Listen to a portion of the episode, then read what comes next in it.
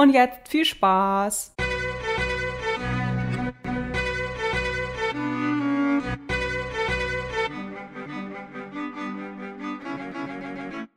Hallo miteinander und herzlich willkommen zur Ausgabe 18 von Untermedien, eurem liebsten Medienpodcast aus dem Bennohaus in Münster. Bei mir, nicht im Studio, aber zumindest auf der akustischen Ebene, ist Jakob. Moin Jakob. Hallo aus dem wärmsten Raum des Hauses in den zweitwärmsten Raum des Hauses. Ja, hier ist sogar gerade ganz angenehm. Ah, okay. Äh, und die Person, die im zweiten Raum, zweitwärmsten Raum des Hauses sitzt, das bin ich, Jan. Und äh, ich habe äh, entsprechend den Temperaturen, gestern Nacht war die heißeste Nacht des Jahres offiziell. Ist das so? Ja, seit, den, seit Beginn der Wetteraufzeichnung, glaube ich sogar. Irgendwie teilweise 28 Grad. Oh, okay. Hätte ich gar nicht so sehr mitbekommen. Okay. Jetzt reden wir jetzt schon über das Wetter, unfassbar.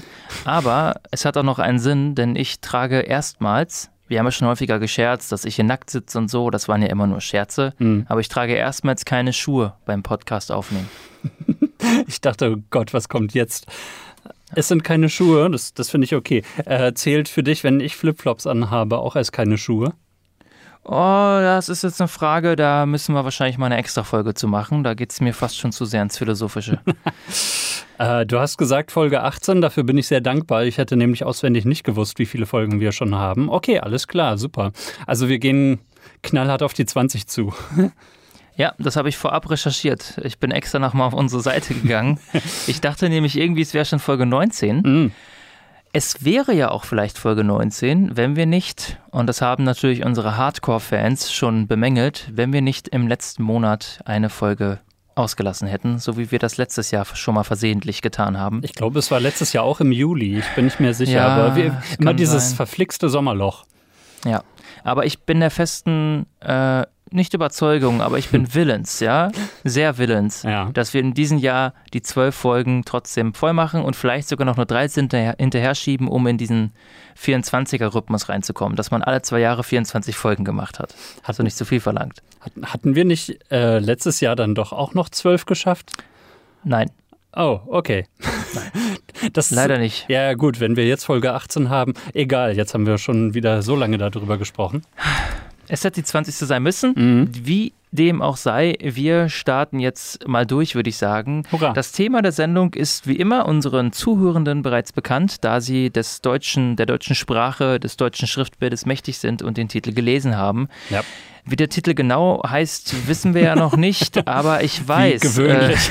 Äh, ich weiß, dass es äh, um Meinungsmacht geht, um Mhm. Meinungsvielfalt, um Meinungsfreiheit. Ja. Äh, wir werden wieder Bezug nehmen auf den Rundfunkstaatsvertrag, über den wir ja schon das letzte Mal gesprochen haben Hurra. und das vorletzte Mal. Mhm. Und äh, das wird also gar nicht aufhören. Das wird immer weitergehen, unfassbar. Und äh, wir werden so aus aktuellem Anlass, wenn man so gerade nach Europa guckt, was ist gerade in Osteuropa los mit Belarus, was ist in den USA los mit den, mit den ähm, immer näher rückenden Präsidentschaftswahlen im November. Ja. Äh, in Hinblick darauf ist doch so eine relativ freie und unabhängige Medienlandschaft ja gar nicht so unwichtig, würde ich behaupten. Das stimmt. Und wir schauen heute also einmal, wie das in Deutschland generell so gebaut ist. Da haben wir eben ja schon in vielen Teilen drüber gesprochen. Deswegen nehmen wir wie immer auch Bezug auf ältere Folgen.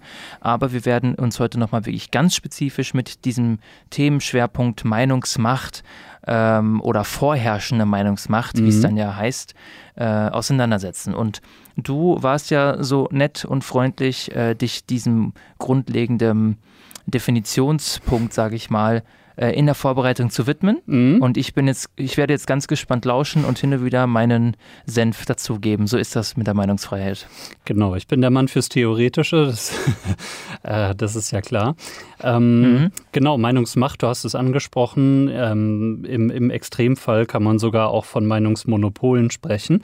Ähm, aber genau, wenn wir jetzt erstmal auf den Begriff eingehen, dann ähm, müssen wir den ähm, erstmal als den sehen, was er ist, nämlich äh, so mehr oder weniger eigentlich ein Widerspruch zu dem, was wir alle vorhaben, nämlich äh, in einer demokratischen Gesellschaft einen Pluralismus zu haben.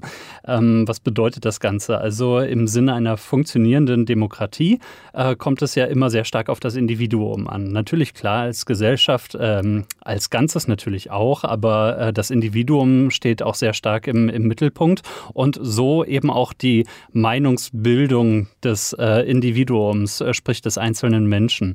Und ähm, wie funktioniert äh, es, dass äh, das Individuum sich äh, also ganz frei eine eigene Meinung zu politischen Themen, zu sozialen Themen, zu gesellschaftlichen Themen ähm, bilden kann? Da äh, kommt dann jetzt eben der äh, Begriff der Informationsvielfalt auch rein. Dieser ganze Komplex, der wird äh, eben auch mit dem Begriff Pluralismus überschrieben, ähm, der also jetzt einfach für unsere Zwecke grob übersetzt werden kann mit äh, der Abbildung verschiedenster Meinungen, Lebenssituationen und Hintergründe von äh, einzelnen Menschen und der Gesellschaft, was eben dazu beitragen kann, äh, dass sich das Individuum, der einzelne Mensch, eine Meinung bilden kann. Um das Ganze zu illustrieren, wie der Pluralismus, also für den für uns ja auch besonders wichtigen äh, Bereich äh, Fernsehen und Hörfunk, ähm, wie der Pluralismus da gewährleistet äh, werden kann und soll, ähm, habe ich ein paar Auszüge, du hast es angesprochen, aus dem Rundfunkstaatsvertrag vorbereitet. Äh, das heißt, wir werden jetzt ähm, für den kleinen theoretischen Unterbau äh, gerade mal äh, wieder ein wenig in den Vertragstext reingucken, ähm, ohne dass wir es zu lang machen wollen. Aber ähm, was die Meinungsbildung ganz grundsätzlich betrifft, äh, findet sich im Rundfunkstaatsvertrag äh, schon ganz am Anfang, sprich in der Präambel, äh, Folgendes. Aus der Präambel. Öffentlich-rechtlicher Rundfunk und privater Rundfunk sind der freien, individuellen und öffentlichen Meinungsbildung sowie der Meinungsvielfalt verpflichtet. Ja, das äh, legt ja schon mal ja, Grundlegendes fest eigentlich, ähm, ist aber natürlich ähm, noch sehr allgemein gehalten und ähm, ja, wenig spezifisch, nicht so richtig greifbar. Etwas spezieller wird es da, wenn wir uns da ähm, genau die Aufgaben äh, zum Beispiel eben des öffentlich-rechtlichen Rundfunks ähm, anschauen. Und dafür jetzt hier der nächste Soundschnipsel. Paragraph 11 Absatz 1 Auftrag der öffentlich-rechtlichen Rundfunkanstalten ist, durch die Herstellung und Verbreitung ihrer Angebote als Medium und Faktor des Prozesses freier individueller und öffentlicher Meinungsbildung zu wirken und dadurch die demokratischen, sozialen und kulturellen Bedürfnisse der Gesellschaft zu erfüllen die öffentlich-rechtlichen Rundfunkanstalten haben in ihren Angeboten einen umfassenden Überblick über das internationale, europäische, nationale und regionale Geschehen in allen wesentlichen Lebensbereichen zu geben. Sie sollen hierdurch die internationale Verständigung, die europäische Integration und den gesellschaftlichen Zusammenhalt in Bund und Ländern fördern Ihre Angebote haben der Bildung, Information, Beratung und Unterhaltung zu dienen. Sie haben Beiträge insbesondere zur Kultur anzubieten. Auch Unterhaltung soll einem öffentlich-rechtlichen Angebotsprofil entsprechen. Absatz 2 Die öffentlich-rechtlichen Rundfunkanstalten haben bei der Erfüllung ihres Auftrags die Grundsätze der Objektivität und Unparteilichkeit der Berichterstattung, die Meinungsvielfalt sowie die Ausgewogenheit ihrer Angebote zu berücksichtigen ja, okay, das war jetzt ein bisschen länger, aber so mehr oder weniger sollte äh, eben klar sein, ähm, öffentlich-rechtliche äh, Medien sollen eben möglichst breit aufgestellt werden. A, wie sie äh, Informationen aufbereiten ähm, und B, welche Informationen sie aufbereiten, nämlich im Prinzip ein Querschnitt aus allem soll abgebildet werden. Ähm, verstehe ich das so richtig, Jan? Ja, ich glaube, da kann ich dir grundsätzlich zustimmen. Wir haben ja auch schon ähm, in den letzten Ausgaben häufiger darüber gesprochen. Und ähm, ich vermute mal, dass du, dass du da in diesem Kontext jetzt wahrscheinlich auch erläuterst, welche Rolle der private Rundfunk in dem Kontext spielen kann. Ganz genau, denn äh, man sollte jetzt erstmal so aus diesem Text sollte man erstmal meinen, dass ähm, diese ganzen Prinzipien nur für die öffentlich-rechtlichen gelten und die privaten Medien da etwas freier agieren können. Schließlich sind es ja private Medien. Ähm, aber auch für die sieht der Rundfunkstaatsvertrag Regelungen vor und die lauten wie folgt. Paragraph 25 Absatz 1 im privaten Rundfunk ist inhaltlich die Vielfalt der Meinungen im Wesentlichen zum Ausdruck zu bringen. Die bedeutsamen politischen, weltanschaulichen und gesellschaftlichen Kräfte und Gruppen müssen in den Vollprogrammen angemessen zu Wort kommen. Auffassungen von Minderheiten sind zu berücksichtigen. Die Möglichkeit, Spartenprogramme anzubieten, bleibt hiervon unberührt. Absatz 2 ein einzelnes Programm darf die Bildung der öffentlichen Meinung nicht in hohem Maße ungleichgewichtig beeinflussen. Ja, an dieser Stelle äh, erstmal mal wieder Dank an Mareike, die uns ja auch schon häufiger mit äh, ihrem Talent zum Sprechen beglückt hat. In diesem Fall ähm, habe ich es ein bisschen verschwendet, indem ich sie habe äh, trockenen Vertragstext vorlesen lassen. Ähm, aber ich denke, ist auf jeden Fall jetzt ganz klar geworden, ähm, was öffentlich-rechtliche und private Medien in Deutschland zu leisten haben, was die Meinungsvielfalt betrifft. Insgesamt äh, muss man sagen, äh, das Ganze steht auch immer noch ein wenig vor dem Hintergrund der äh, Geschichte. Also man hat da vor allem eben seine Lehren gezogen aus der Zeit des Nationalsozialismus äh, und der damit verbundenen Gleichschaltung der Informationsverbreitung. Ähm, und äh, dafür, dabei hat man eben zum Beispiel dafür gesorgt, dass Kultur und damit eben auch die Medien und äh, die Medienkontrolle Sache der Bundesländer sind. Das haben wir auch schon häufiger mal angesprochen in unserem Podcast, aber spielt hier in in diesem Zusammenhang natürlich auch eine besonders wichtige Rolle. Ähm, dadurch äh, soll nämlich dafür gesorgt werden, äh, dass Kultur nicht von einem Zentrum ausgeht und äh, eben Informationen von einem Zentrum oder einem zentralen Organ ausgehen. Dessen Ungeachtet besteht aber natürlich immer die Gefahr, ähm, dass sowohl staatliche als auch private Akteure versuchen, auf die Verbreitung von Informationen einzuwirken, ähm, um die Meinungsbildung im eigenen Sinne halt zu beeinflussen in der einen oder anderen Richtung. Und ähm, solche Versuche gibt es durchaus immer mal wieder. Ähm, und äh, wir werden auch äh, dazu kommen gleich, dass, ähm, dass es da äh, entsprechende Mechanismen gibt, um das zu bekämpfen.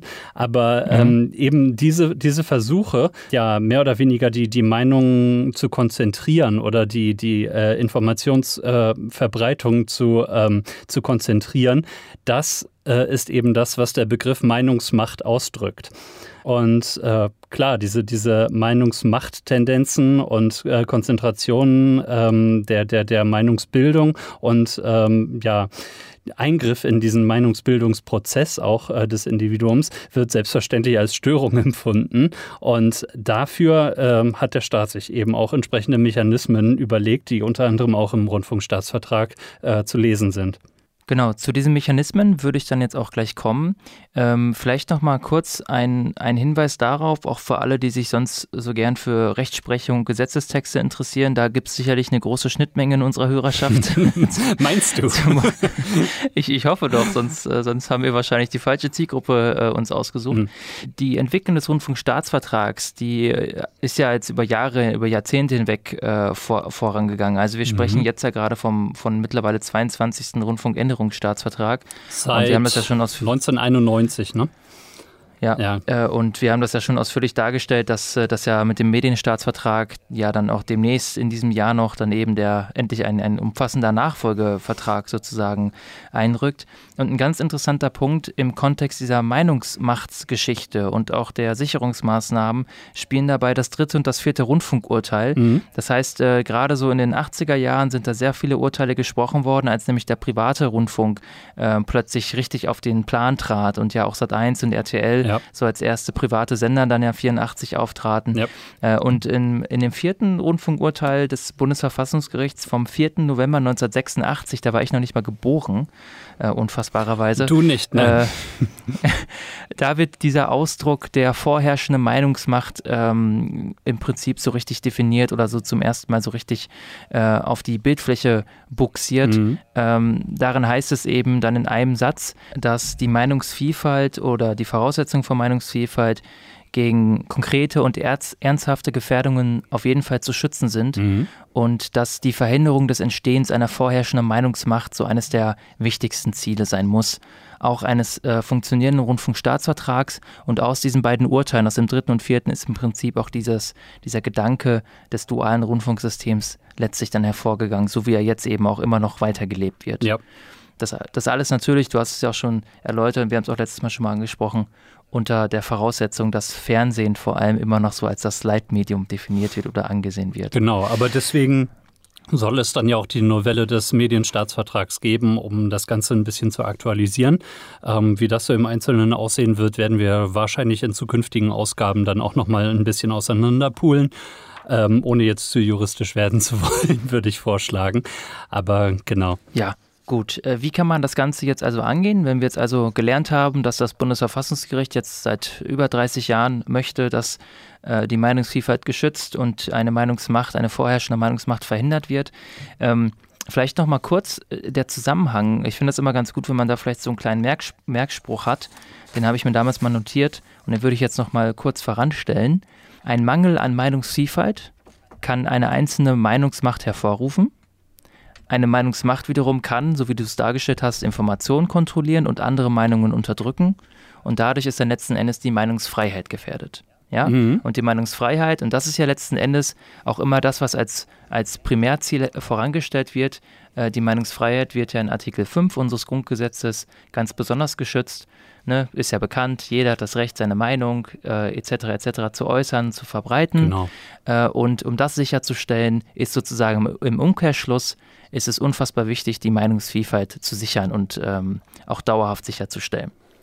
Das ist ja auch etwas, das die Bürgermedien immer ausgezeichnet hat. Mhm. Da gab es ja immer diesen, diesen Satz, den, oder dieses, diese Bezeichnung, die vielen auch nicht gefällt, der Vielfaltsreserve. Oh Gott.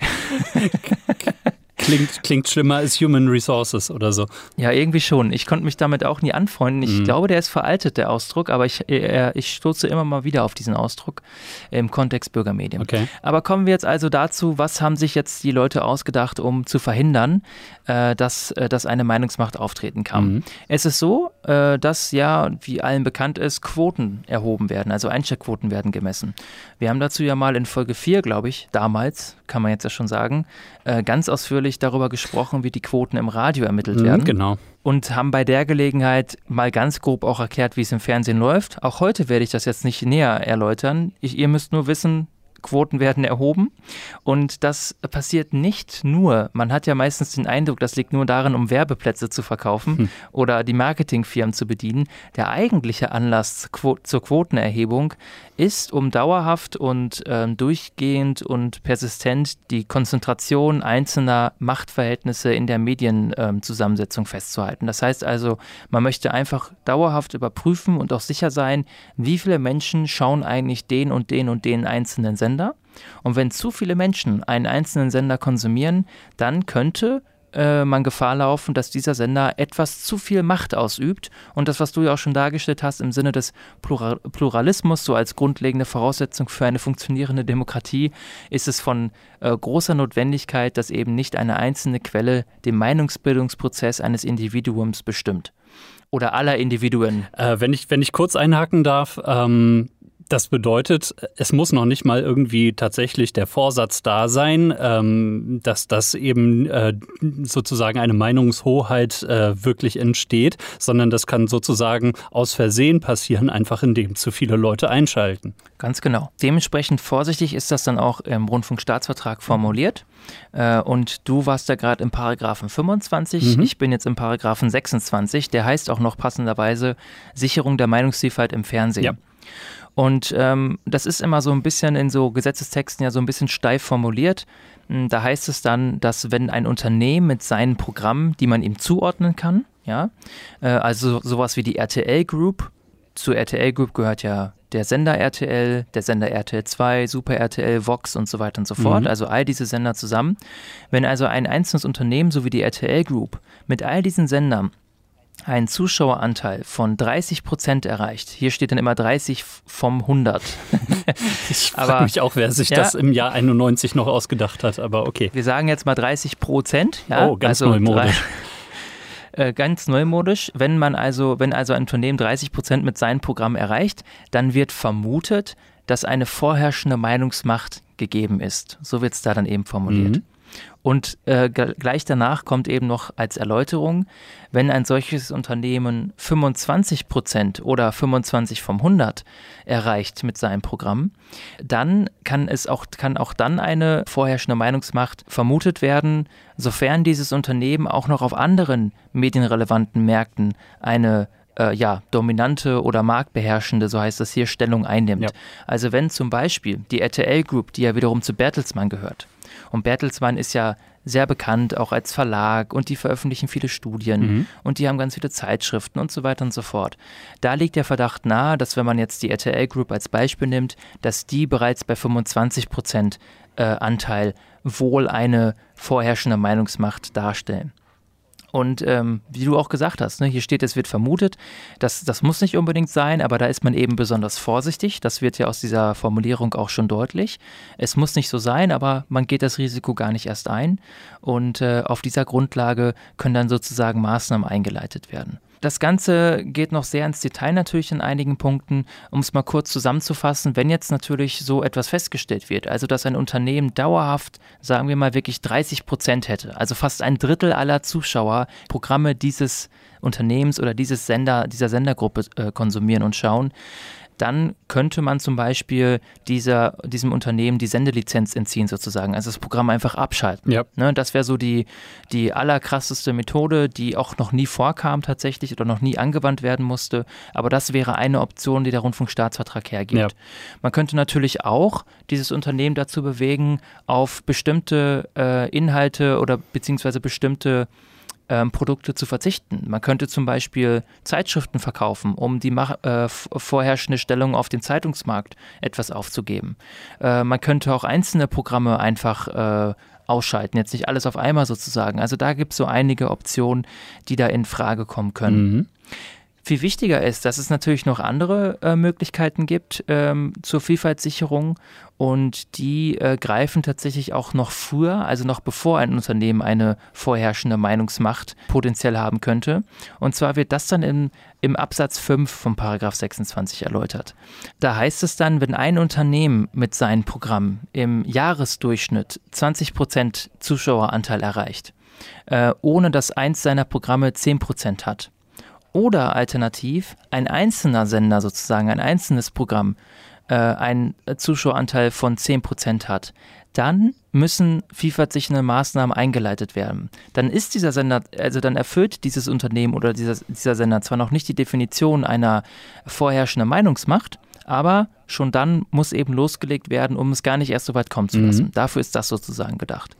Und dazu habe ich eben auch praktische Beispiele dabei. Aber ich möchte davor einmal erläutern, was das jetzt für Maßnahmen sind, die laut Rundfunkstaatsvertrag da ein, äh, ergriffen werden können. Und die sind tatsächlich sehr faszinierend. Und ich finde das immer wieder deswegen auch so spannend, weil jeder von euch, der jetzt zuhört, wird wahrscheinlich das schon mitbekommen ja. haben, aber nicht wissen, was es, was es ich ist. Ich wollte gerade sagen, das ist, äh, denke ich mal, eine Sache, also ich bin damit mehr oder weniger aufgewachsen und ich meine, ich kenne die Maßnahmen jetzt einigermaßen. Ich schätze mal, die, die du aufzählen wirst, werden mir zumindest nicht unbekannt sein, äh, aber äh, ich denke eben auch unserer Hörerschaft äh, werden sie nicht unbedingt unbekannt sein. Bloß, dass man vielleicht noch nie darüber nachgedacht hat, ähm, aus welchem Grund es diese Maßnahmen überhaupt gibt oder diese Umsetzung. Genau. Paragraph 30, äh, der heißt vielfaltssichernde Maßnahmen, der benennt diese Maßnahmen und der Paragraph 31, der erklärt dann, worum es da eigentlich geht und Paragraph 32 erklärt dann den zweiten Punkt, worum es da dann eigentlich geht. Die beiden Maßnahmen, die also, wenn jetzt äh, nach äh, Paragraph 26 Absatz 5 eben äh, eine Gefährdung schon so vorliegt sozusagen, äh, nach Paragraph 30 gibt es dann zwei Optionen. Zum einen äh, müssen die Unternehmen Sendezeiten für unabhängige Dritte äh, einräumen. Das wird dann Paragraph 31 erläutert. Und die zweite Möglichkeit ist die Einrichtung eines Programmbeirats. Mhm. Den Programmbeirat, den ähm, ignoriere ich jetzt einfach mal. Ähm, der spielte zwar auch zwischenzeitlich eine Rolle, aber viel spannender ist, sind tatsächlich die Sendezeiten für unabhängige Dritte. Das heißt also, ähm, um es zu erläutern, wenn jetzt also so eine Unternehmensgruppe, und das betrifft auch zwei Gruppen im Moment, zum einen die RTL Group und zum anderen, zum anderen die Pro7 Sat1 Media AG, wenn also diese beiden Gruppen ähm, jetzt dazu gezwungen werden, Sendezeiten für unabhängige Dritte einzuräumen, dann müssen sie das auf ihren reichweitenstärksten Sendern tun. Das ist also in diesem Fall RTL und zum anderen Sat1. Mhm. Das heißt also, sowohl RTL als auch Sat1 müssen im Prinzip schon seit Jahrzehnten ähm, Sendezeiten für unabhängige Dritte bereitstellen. Wie werden diese Dritten jetzt bestimmt? Um das vielleicht mal kurz zu klären. Ähm, dafür ist die jeweilige Landesmedienanstalt zuständig. Das heißt also, wenn jetzt, ähm, darüber haben wir auch schon mal gesprochen, RTL bei der Niedersächsischen Landesmedienanstalt äh, gemeldet ist, und das ist auch so, also der Sender RTL, dann ist der dortige Aufsichtsrat, sage ich mal, in NRW nennt sich das Medienkommission, äh, dafür zuständig, in Zusammenarbeit mit der Verwaltung der jeweiligen Medienanstalt ein Ausschreibungsverfahren zu starten. Da können sich dann eben Produzenten bewerben und die äh, werden dann auch von dieser Versammlung da sozusagen ausgewählt und RTL und Sat1 haben gar keine Wahl, die müssen das dann ausstrahlen. Mhm. Also die kriegen das vorgesetzt, was ihre jeweilige Landesmedienanstalt äh, ihnen da eben ausgewählt hat. Dieses Verfahren ist auch nicht unumstritten. Da werde ich auch gleich ein bisschen was zu sagen. Aber von der Grundidee ist es natürlich erstmal gut, denn unabhängige Dritte, äh, das kann natürlich nur dann funktionieren, wenn der Sender sich die nicht selbst aussuchen kann. ist ja logisch, dass RTL jetzt nicht selber dahin geht und sagt, ja klar, äh, wir, äh, wir machen hier unabhängiges drittes Programm von von, äh, weiß ich nicht, äh, der Pro Wrestling Tour oder Formel 1 äh, hinter den Kulissen oder sowas. Das geht natürlich nicht. Oder dieser und jener Bertelsmann-Tochter. genau, ne? Also das, dadurch wird das ja sozusagen verhindert. Um es grob zusammenzufassen, man kann schon sagen, dass RTL mit seinen unabhängigen Drittproduzenten sehr viel zufriedener ist als Sat1. Was daran liegt, dass die besser zur auch sonstigen Programmfarbe von RTL passen und auch gar nicht so quotenschwach sind. ne? Also, um es äh, mal so zu formulieren. Ja, jetzt musst du aber langsam auch rausrücken, was denn das prominente Beispiel ist. Ja, also bei RTL, um es äh, klipp und klar zu sagen, ist es natürlich Stern TV als das bekannteste Beispiel. Spiegel TV aber übrigens auch. Das kennen ja auch ganz viele, auch durch die mhm. Spiegel TV-Reportage und solche Geschichten. Ich glaube, Reportage war dann immer Sat 1 und Spiegel TV auf RTL. Das hat mich früher immer verwirrt. Ja, genau. Ähm, aber Spiegel TV immer Sonntagabends. Das war die Musik. Ich hoffe, du kennst sie auch noch. Ja, du warst so ge gefühlt anderthalb Oktaven zu hoch, aber ja, genau. Ja, es ist meine Gesangsstimme, die, äh, die gibt nichts anderes her. Das, äh, das tut mir sehr leid. Der Mezzosopran, ja. Ja, äh, und bei Sat 1 haben wir jetzt im Moment zum Beispiel so eine Sendung wie Grenzenlos die Welt entdecken. Das ist dann so eine Art Reise. Dingen. Und die mhm. hatten, ich glaube, das ist jetzt gerade, ist da Pause, ich weiß nicht, ob die gerade raus sind, die hatten auch so ein Format, das hieß Dinner Party. Mhm. Das lief dann auch immer Dienstagnachts. Äh, da, das war dann eigentlich ein sehr gutes Gesprächsformat tatsächlich, also ein gutes Talkformat, äh, was aber unfassbar katastrophale Quoten hatte, okay. was das eins natürlich sehr geärgert hat. Im Gegensatz zu RTL, wo Stern TV ja schon ewig so wunderbar läuft und ja auch sehr stark in das sonstige Programm von RTL redaktionell eingebunden ist. Wenn man alleine an das Dschungelcamp denkt, ja. äh, das dann ja immer läuft im Januar, Februar. Kann man wunderbar einhegen, ja. Genau, und dann wird Mittwochs, wenn SternTV kommt, wird dann quasi, die, quasi der Audience Flow direkt mitgenommen, ja. Dann mhm. äh, geht es ja im Anschluss direkt mit SternTV weiter, wo die über das Dschungelcamp dann reden. Man muss natürlich sich schon die Frage stellen, inwiefern ein Programm, das von SternTV dann eben produziert wird oder unter dem Begriff SternTV produziert wird, dann wirklich ganz unabhängig ist und welchen Sinn das dann noch erfüllt. Ne? Also bei SternTV zweifle ich das wirklich schon sehr an, aber es gibt natürlich auch noch andere ähm, Formate, wo es dann eben nicht ganz so krass ist. Spiegel TV mhm. weckt jetzt nicht den Eindruck, als würde es sich da sehr an das RTL-Schema ketten, muss man sagen. Na gut, aber es gibt natürlich auf der anderen Seite auch diese Drittanbietersendungen, die mich äh, ehrlich gesagt als damals jugendlicher Zuschauer immer einigermaßen verstört haben, wo dann irgendwie so, ein älterer Kerl äh, im Greenscreen sitzt, äh, irgendwie ein komischer Hintergrund im Loop immer wieder abgespielt wird. Er hat ein Kostüm an und labert irgendeinen Kack eine Dreiviertelstunde lang. Und äh, am Ende wird nur kurz eingeblendet, dass es jetzt eine äh, Produktion von DCTP war. Da habe ich mich grundsätzlich nach dem Sinn hinter dem Ganzen gefragt. Äh, bloß manchmal war es nicht dieser Kerl, sondern Helge Schneider, dann war es wieder unterhaltsam. Ja, aber genau, dieses DCTP-Programm und AZ Media, das sind so diese, äh, AZ Media ist der Typ, der auch ähm, Sensitive gemacht hat. Äh, mhm. Das sind dann diese, ähm, diese sehr obskuren Geschichten, die da manchmal bei rumkommen. Damit war RTL natürlich auch nicht immer so zufrieden. Ja. Äh, für mich war das auch immer so stellvertretend als Jugendlicher so der Abschluss des Wochenendes. Wenn das kam, wusste ich immer, ach, scheiße, jetzt ist wieder Montag bald, ne? Oder es ist sogar schon Montag auf der Uhr. Äh, das habe ich immer damit verbunden. Aber ich okay. weiß doch genau, was du meinst. Ich habe es ich hab's nochmal als Erwachsener gesehen. Ich muss sagen, das ist inhaltlich gar nicht so uninteressant. Mhm. Ähm, aber es ist, klar, gerade als Jugendlicher fand ich, habe ich auch immer gedacht, was ist das? Was Produktionstechnisch ist das? natürlich auch ein Albtraum eigentlich. Ja, schon anstrengend. Naja, aber RTL, äh, die haben im Prinzip einmal kurzfristig auf Stern TV verzichtet. Das war vor sechs Jahren, im Jahr 2014. Genau, die Ausgangslage war, dass der Drittanbieter, der ausgewählt wurde, zum einen wieder DCTP war von mhm. Alexander mhm. Kluge und zum anderen AZ Media TV. Und ähm, daraufhin hat dann Focus TV ähm, dagegen geklagt, gegen diese Entscheidung, gegen die Niedersächsische Landesmedienanstalt, wo RTL eben gemeldet ist, mhm. ähm, und hat sozusagen die Behauptung aufgestellt, die vielleicht auch nicht ganz weit weg ist, dass dieses Verfahren eigentlich gar nicht so richtig frei und fair und offen und transparent ist, weil ja seit gefühlt 20 Jahren faktisch immer die gleichen äh, dieses Verfahren gewinnen mhm. und dass anscheinend auch das Verfahren schon so ein bisschen darauf ausgelegt ist, dass die auch gewinnen können, sage ich mal so. Ja. Dass nur die gewinnen können, ja. Ja, ne? Und daraufhin hat dann äh, das Oberverwaltungsgericht Lüneburg tatsächlich entschieden, dass RTL vorerst keine Programme von unabhängigen Dritten ausstrahlen muss, weil ja eben nicht ganz klar war, ob die Vergabe an, in dem Fall zum Beispiel Stern TV und Spiegel TV, mhm. äh, ob die eben auch wirklich äh, Bestand hat. Und dann hat RTL das auch durchgezogen. Ne? Also RTL hätte es ja ausstrahlen können, aber haben dann gesagt, nö, lassen wir es mal sein. Und ich glaube, sie haben dann auch wirklich sofort was anderes äh, ausgestrahlt. Und zwar, ähm, nachdem dieses Urteil kam, hat RTL gesagt, okay, tschüss Spiegel TV. Hm. Und haben dann sofort Stern. statt, äh, nicht Spiegel TV in dem Fall tatsächlich. Ah, okay. Und haben dann statt Spiegel TV äh, erstmal Transporter the Mission am Sonntagabend ausgestrahlt. oh also Gott, den schon mal vorgezogen und äh, haben dann statt Stern TV haben sie dann ähm, die neue Reihe Generation Luxus, was kostet die Welt? Das war dann so ein BBC-Format, mhm. äh, einfach schon mal vorausgestrahlt. Ne? Also RTL hat da relativ wenig Chill gehabt, wie man sagen würde als Jugendlicher. Oh Gott äh, und hat sozusagen das Ganze mal für sich genutzt und gesagt, ja gut, ist ja nicht unser Problem, dass da die niedersächsische Landesmedienanstalt so doof war, das korrekt durchzuführen. Es war im Prinzip ein Formfehler und äh, haben es dann durchgezogen. Das hat sich dann aber relativ schnell erledigt und ich glaube, zwei Monate später war dann wieder alles in Ordnung und RTL strahlt seitdem auch immer noch ganz fleißig, unter anderem eben Stern TV und Spiegel TV aus. Mhm. Ja, jetzt kommen wir aber zum eigentlichen sehr lustigen Beispiel. Also was heißt lustig? Aber es ist schon, es ist etwas, was wie so ein Running Gag sich durch die letzten Jahre äh, des Medienjournalismus durchzieht. Und zwar ist das Sat 1, der spezielle Fall Sat 1. Also um es nochmal zu erklären, die Pro7 Sat 1 Media AG ähm, ist eben so wie RTL betroffen von dieser Regelung.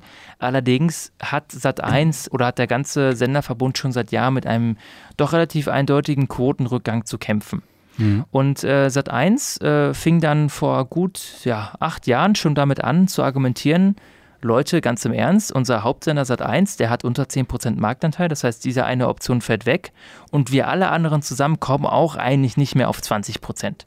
Und wenn diese beiden äh, Voraussetzungen nicht da sind, also eine von beiden äh, nicht vorhanden ist, dann ähm, müsste man tatsächlich keine Drittanbieterprogramme ausstrahlen. Und so hat Sat1 argumentiert. Mhm. Und dann sind daraus zwei Dinge hervorgegangen.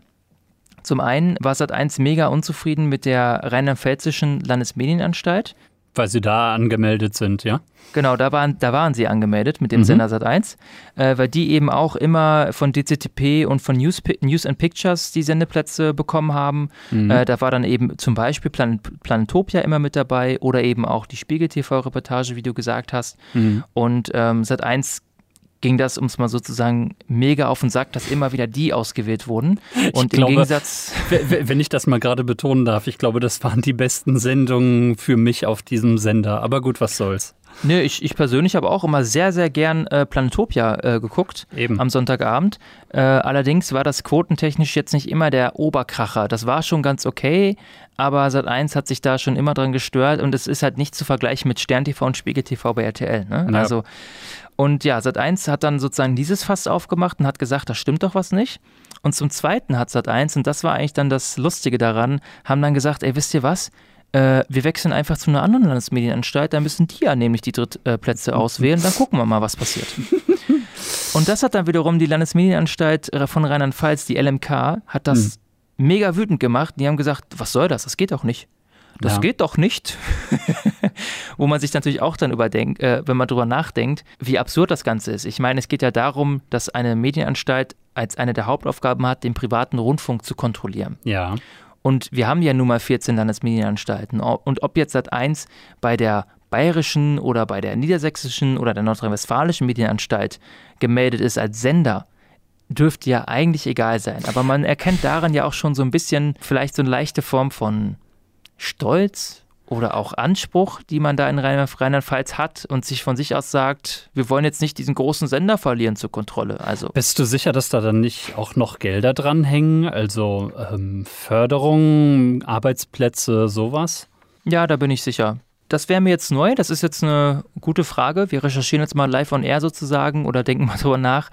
Also ähm, die Landesmedienanstalt nach zu recherchieren, finde ich gut. Ja. Nee, also die Landesmedienanstalten meines Wissens werden ähm, ausschließlich aus, den, ähm, aus einem bestimmten Anteil der Rundfunkbeiträge finanziert. Ja. Und die Höhe dieser, äh, dieser Gebühren richtet sich nach der Einwohnerzahl des für sie zuständigen Bundeslandes. Und ich glaube, dass, ich glaube, dass aber deswegen es nicht davon abhängt, welche Sender dort sind. Das kann ich mir auch nicht vorstellen. Das würde auch ein bisschen das System ja konterkarieren. Das stimmt schon, weil die dann untereinander im Wettbewerb wären, was ein bisschen merkwürdig wäre, gerade bei solchen Institutionen.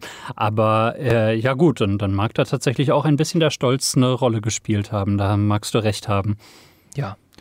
Äh, um es mal vorwegzunehmen, am Ende hat der Sender Sat 1 sich durchgesetzt und ist gewechselt. Nach Schleswig-Holstein, Hamburg, glaube ich. Mhm. Und ja. letzten Endes, ja, ähm, Sat1 hat dann eben auch zwischenzeitlich mal Plantopia einfach abgesetzt und dies und das gemacht. Um das jetzt zusammenzufassen, bis heute gibt es bei Sat1 eben noch Drittanbieterprogramme, die allerdings sich stark von den damaligen unterscheiden. Ich habe ja schon eins benannt mit diesem Grenzenlos die Welt entdecken oder die Dinnerparty. Mhm. Und ähm, letzten Endes ist jetzt immer noch die offene Frage, ab wann Sat1 das nicht mehr machen muss.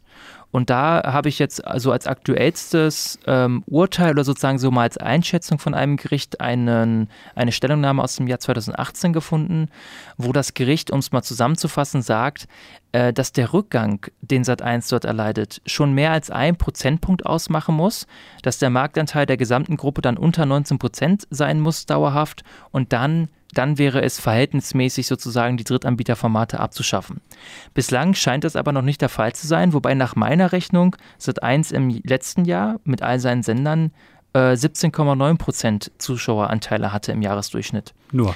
Ich mag mich aber verrechnet haben, ja. Also ich bin mir sehr sicher, dass ich mich nicht verrechnet habe, äh, weil ich jetzt wirklich nochmal selbstständig zusammengerechnet habe. Ähm, aber so oder so ist Sat 1 oder die ProSieben Sat 1 Media AG in meinen Augen jetzt eigentlich an dem Punkt, wo man wahrscheinlich auch sagen könnte, Jungs, Leute, ab nächstem Jahr, Jungs und Mädels, ab nächstem Jahr ist, ist Schicht im Schacht sozusagen. Es ist aber noch open to debate, sage ich mal. Mhm. Im Moment strahlen sie eben noch was aus und da muss man eben gucken, was daraus passiert. Aber da hat man eben so die, die äh, konkrete äh, Anwendung dieser vielfalt Maßnahmen mal erlebt und auch, wie sich die privaten Sender eben auch dagegen wehren. Die sind natürlich nicht begeistert davon, aber man muss auch ganz klar sagen, der Rundfunkstaatsvertrag ist nichts Neues. Mhm. Sie haben sich freiwillig auf diesen Markt begeben und natürlich das muss man immer sagen und immer betonen, wird der freie Markt im Kontext Rundfunkstaatsvertrag schon sehr stark eingeschränkt. Das ist sehr anders als jede andere Form von, äh, von Markt, die wir so vorliegen haben. Oh ja. Äh, allein schon durch diese sehr besondere Konstellation, durch den öffentlich-rechtlichen Rundfunk und den privaten Rundfunk. Aber that's it man muss damit umgehen können und wenn man es nicht kann, muss man sich zurückziehen als privater Anbieter. Und ja. das wird hoffentlich, muss ich auch ganz klar sagen, das wird hoffentlich immer so bleiben. Ähm, der öffentlich-rechtliche Rundfunk hat nun mal eine vorrangige Stellung, aus gutem Grund, du hast es ja schon erläutert. Und ähm, wenn da jetzt ein paar Sender damit Probleme haben, sorry, Pech gehabt, das muss man einfach so sagen. Hm. Na gut, ich ziehe jetzt erstmal zwei Sachen daraus. Unter Umständen wird man keine, äh, keine Sachen von Drittanbietern mehr bei Sat1 sehen in näherer Zukunft. Und äh, zweitens, du bist drauf und dran, der Gesellschaft für Konsumforschung Konkurrenz zu machen, indem du selber deine Quoten zusammenzählst. Finde ich gut. Ja, äh, so, so, macht man das halt, so macht man das halt, ja. äh, ihr kriegt natürlich alle Quellen wie immer verlinkt in den Show Notes, ist ja mhm. selbstverständlich, dann könnt ihr auch selbst noch mal reingucken.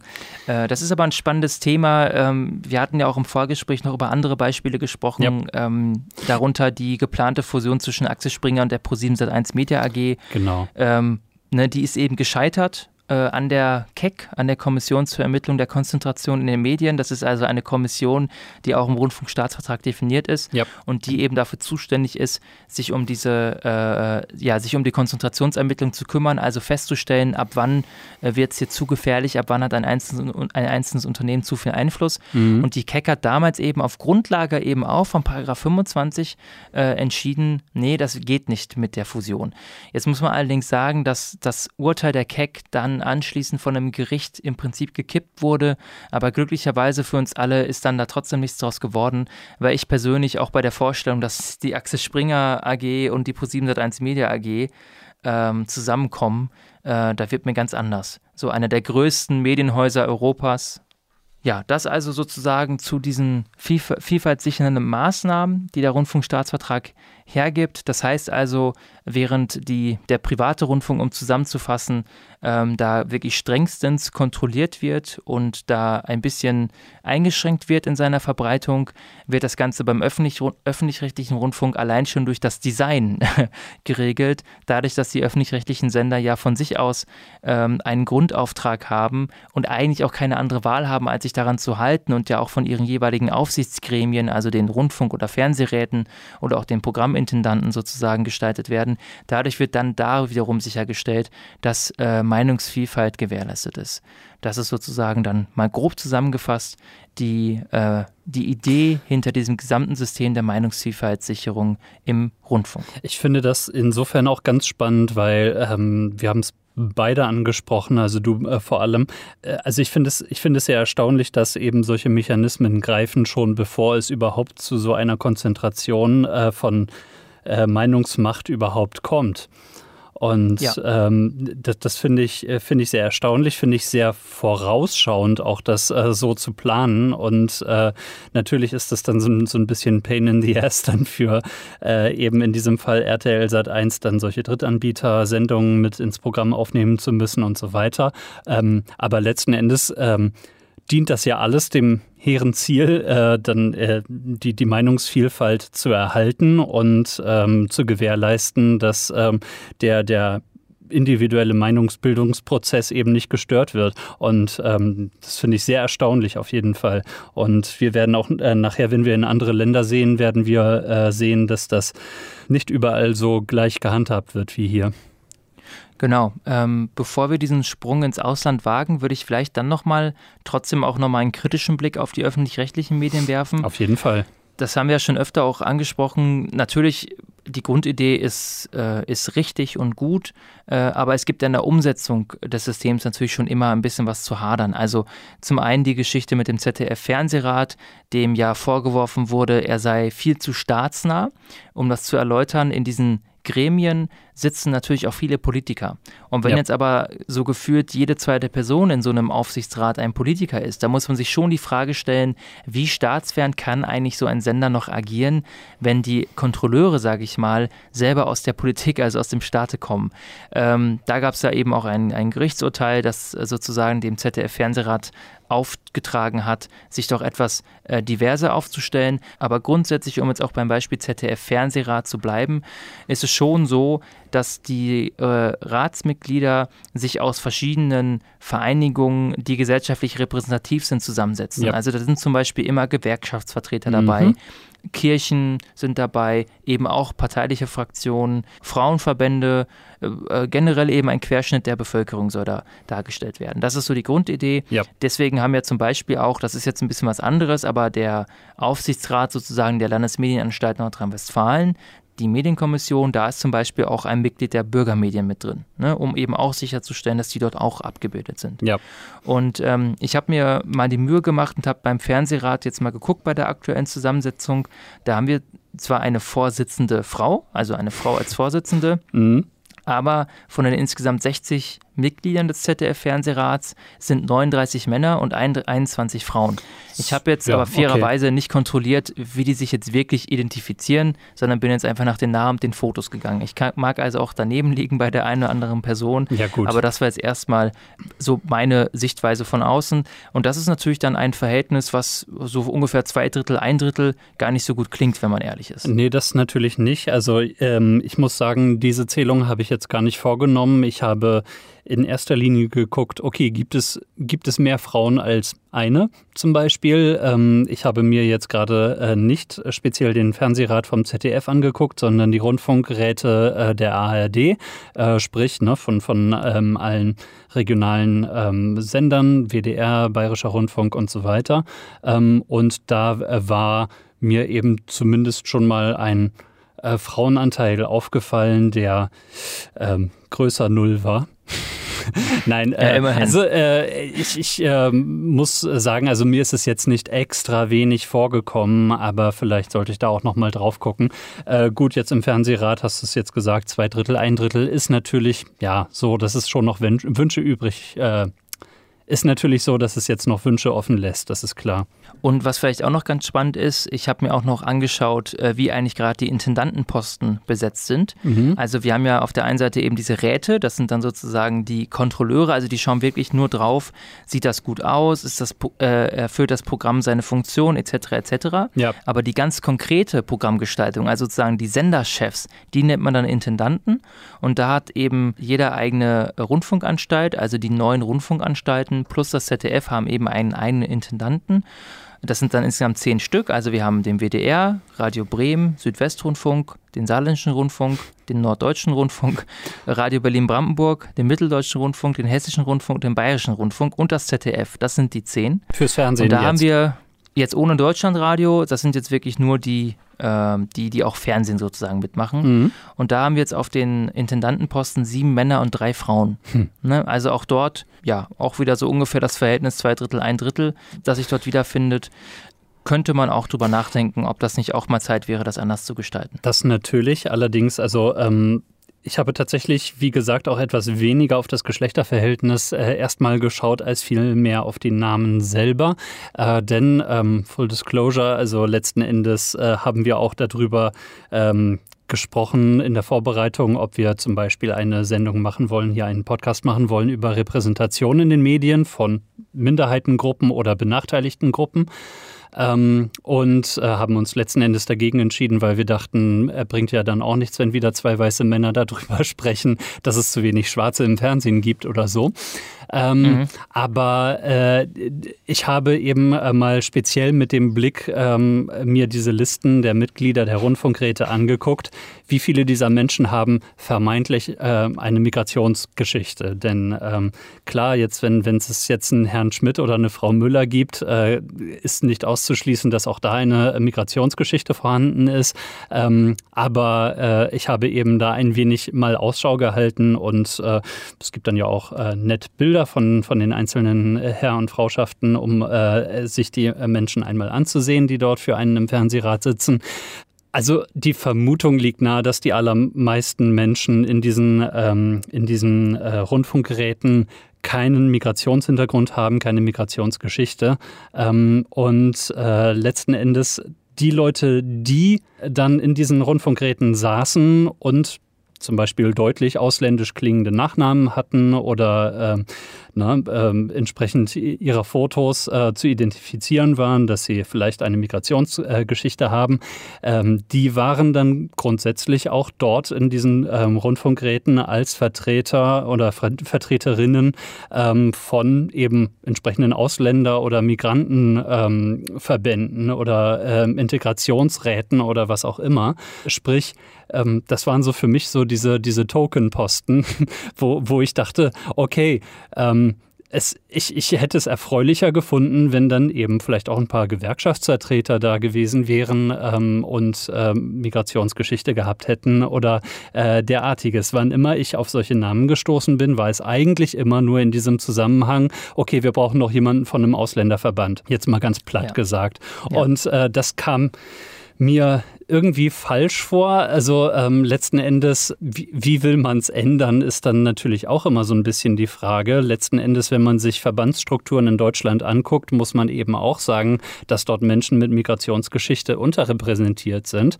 Ähm, aus welchen Gründen das auch immer der Fall ist. Aber ähm, das schlägt sich eben auch in diesen Rundfunkräten nieder. Und äh, ohne dass äh, ich jetzt sagen möchte, ähm, dass, dass Menschen mit Migrationsgeschichte besseres Programm machen oder dafür sorgen, dass es besseres Programm gibt äh, für Menschen mit Migrationsgeschichte, ähm, kam es mir eben einfach schon so vor, als wäre da ein deutliches ähm, Missverhältnis da. Äh, ich glaube, das ist ein Schluss, den man sicherlich ziehen kann. Es ist ja generell auch in vielen anderen Bereichen der medialen Produktion ein Fakt, mhm. dass tatsächlich unter anderem eben Menschen mit Migrationsvorgeschichte, aber eben auch zum Beispiel Menschen mit Behinderungen ja. oder Menschen, die eben nicht den akademisierten Bildungsweg gegangen sind, unterrepräsentiert sind in den Redaktionsstuben, ob das jetzt Zeitung ist oder Fernsehen ist oder Radio ist oder was sonst was ist. Das ist etwas, was äh, auf jeden Fall dem Geiste oder diesem, dem Spirit dieses eigentlichen Systems und auch dem, äh, dem Zweck der Medienabbildung sozusagen widerspricht. Aber wie du schon gesagt hast, äh, wir können das jetzt erstmal nur noch mal so bestätigen und feststellen. Ja, klar. Letzten Endes müssen wir uns, wenn wir das hier in Untermedien dann noch mal ausführlicher darstellen, dann sicherlich auch mit Leuten zusammensetzen, die davon A selbst betroffen sind und B vielleicht auch ein paar Ansätze haben, wie man es ändern kann. Auf jeden ähm, Fall gerne. Denn ist, das ist eine offene Frage, ja. Das, das natürlich, denn äh, letzten Endes, es geht ja auch nicht darum, dann irgendwie Minderheiten zu pushen oder was auch immer, sondern es geht darum, einen Querschnitt der Gesellschaft zu haben in solchen ähm, in, in solchen Rundfunkräten, aber du hast es angesprochen, eben auch sehr gerne in den Redaktionsstuben selbst. Und äh, deswegen, ähm, klar, das ist jetzt, äh, ist jetzt ein offenes Thema. Ich wollte es aber an dieser Stelle auf jeden Fall schon mal angesprochen haben. Ähm, andere Sache äh, fand ich da relativ spannend, ähm, gerade bei den Rundfunkräten der ARD, weil das ja natürlich dann auch regionale Unterschiede gibt, ähm, dass es da ebenso, ähm, ja, Vertreterinnen und Vertreter äh, von verschiedenen Verbänden gibt, die äh, es dann so eben auch nur dort geben könnte, wie zum Beispiel ähm, zum Beispiel beim MDR gibt es einen Vertreter eines äh, Verbandes für die Opfer des Stalinismus. Das wirst du jetzt natürlich beim WDR nicht unbedingt finden, das, das ist klar. Oder bei Radio Bremen. Dort ist ja eingangs auch gesagt, dass ähm, beim Fernsehrat da eben auch Bedenken waren, dass es eben so viele politische Vertreter und Vertreterinnen gibt. Ich hatte jetzt eben zumindest bei dem, was ich gesehen hatte, da auch äh, durchaus ähm, Parteizugehörigkeiten gesehen von Parteien, die dann nicht in der jeweiligen Landesregierung mitsetzen, sondern Oppositionsparteien sind. Insofern ist da dann vielleicht eben auch wieder so ein bisschen für Ausgewogenheit gesorgt. Genau, die soll dann eben auch gegeben sein, dass es eben unabhängig davon ist, äh, welche Fraktion jetzt vielleicht im Landtag gerade stärker ist als die andere. Genau. Ähm, das ist ja von der Idee her gar nicht so schlecht und die Politik gehört natürlich auch mit rein weil sie im Idealfall ja auch Repräsentant, Repräsentant ist für, äh, für die gesamte Bevölkerung. Mhm. Aber auch da kann man ja durchaus Zweifel dran haben, wenn man sich mal so anguckt, wie einzelne Parteien, also wie allein schon da die Aufteilung ist zwischen äh, Männern und Frauen äh, in jeweiligen äh, entscheidenden Positionen, sage ich mal. Genau, und das ist, ähm, überall muss natürlich auch der Bund der Vertriebenen immer dabei sitzen. Und äh, beim Fernsehrat des ZDF ist mir auch noch aufgefallen, also überflogen habe ich ihn schon. Da war mir bei Glaubensgemeinschaften eben aufgefallen, äh, die katholische Kirche. Evangelische Kirche ist äh, vertreten, äh, jüdische Glaubensgemeinschaft und äh, keine Muslime, die stehen dann bei Sonstiges. Das fand ich äh, relativ erstaunlich, aber ähm, gut, das ist jetzt vielleicht nur eine Seitenbemerkung mal wert. Ja, sollen wir jetzt den Sprung wagen ins Ausland? Ein bisschen über den Tellerrand hinausblicken. Das fände ich gar nicht so schlecht, ähm, vor dem Hintergrund dessen, wie wir jetzt schon dargestellt haben. Natürlich ist auch hier nicht alles perfekt, aber ich halte unser System für sehr, sehr, sehr schützenswert. Und jetzt nimmst du das gerade dann, Ergebnis schon vorweg, das Fazit. Ja, aber das war ja unsere These. Äh, ja, gut. Ja, gut, wir nehmen es. Aber äh, ich glaube, dass, äh, dass äh, man ja auch häufig erst dann erkennt, wie gut man es eigentlich selber hat, auch wenn es immer Verbesserungspotenziale gibt. Mhm. Wenn man mal schaut, wie es woanders aussieht, wo es eben ein solches System und wir waren ja auch in diesem Luxus nach dem Weltkrieg, sage ich mal, dass da die Alliierten äh, sich ja auch für uns ein paar Gedanken gemacht haben, ja, und das dann so für uns so hingesetzt haben, hingeflanscht haben. Äh, diesen Luxus haben andere Länder ja nicht gehabt. Das und da hat sich das Ganze eben auch ein bisschen anders entwickelt entwickelt und da haben wir jetzt eben so ein paar kurze Beispiele rausgesucht, um da mal so drauf einzugehen. Genau. Und ich weiß nicht, Jakob, willst du vielleicht den Anfang machen? Ja, das, ja genau, das kann ich gerne tun. Also ähm, ich denke mal, ein paar Beispiele werdet ihr wahrscheinlich auch schon so ein bisschen vor Augen haben. Man hört ja dann doch auch immer mal so einiges, ähm, ob das nun nachrichtentechnisch ist oder äh, sonst wie in irgendwelchen Zeitschriften. Meine Beispiele sind allesamt äh, erstmal aus der EU gegriffen. Und da möchte ich gerne anfangen mit unserem nächsten Nachbarn nämlich Polen. Da habt ihr vielleicht auch schon einiges mitbekommen, du Jan schätzungsweise in jedem Fall. Ähm, da äh, regiert ja seit fünf Jahren die äh, Partei Peace. Gefühlt ist es schon viel länger, um ganz ehrlich zu sein, aber nee, davor war auch mal wer anders. Ähm, Recht und Gerechtigkeit. Ähm, und ähm, diese Partei kann man eben als nationalkonservativ bezeichnen. Und ja, ja, schon kann man. Ne?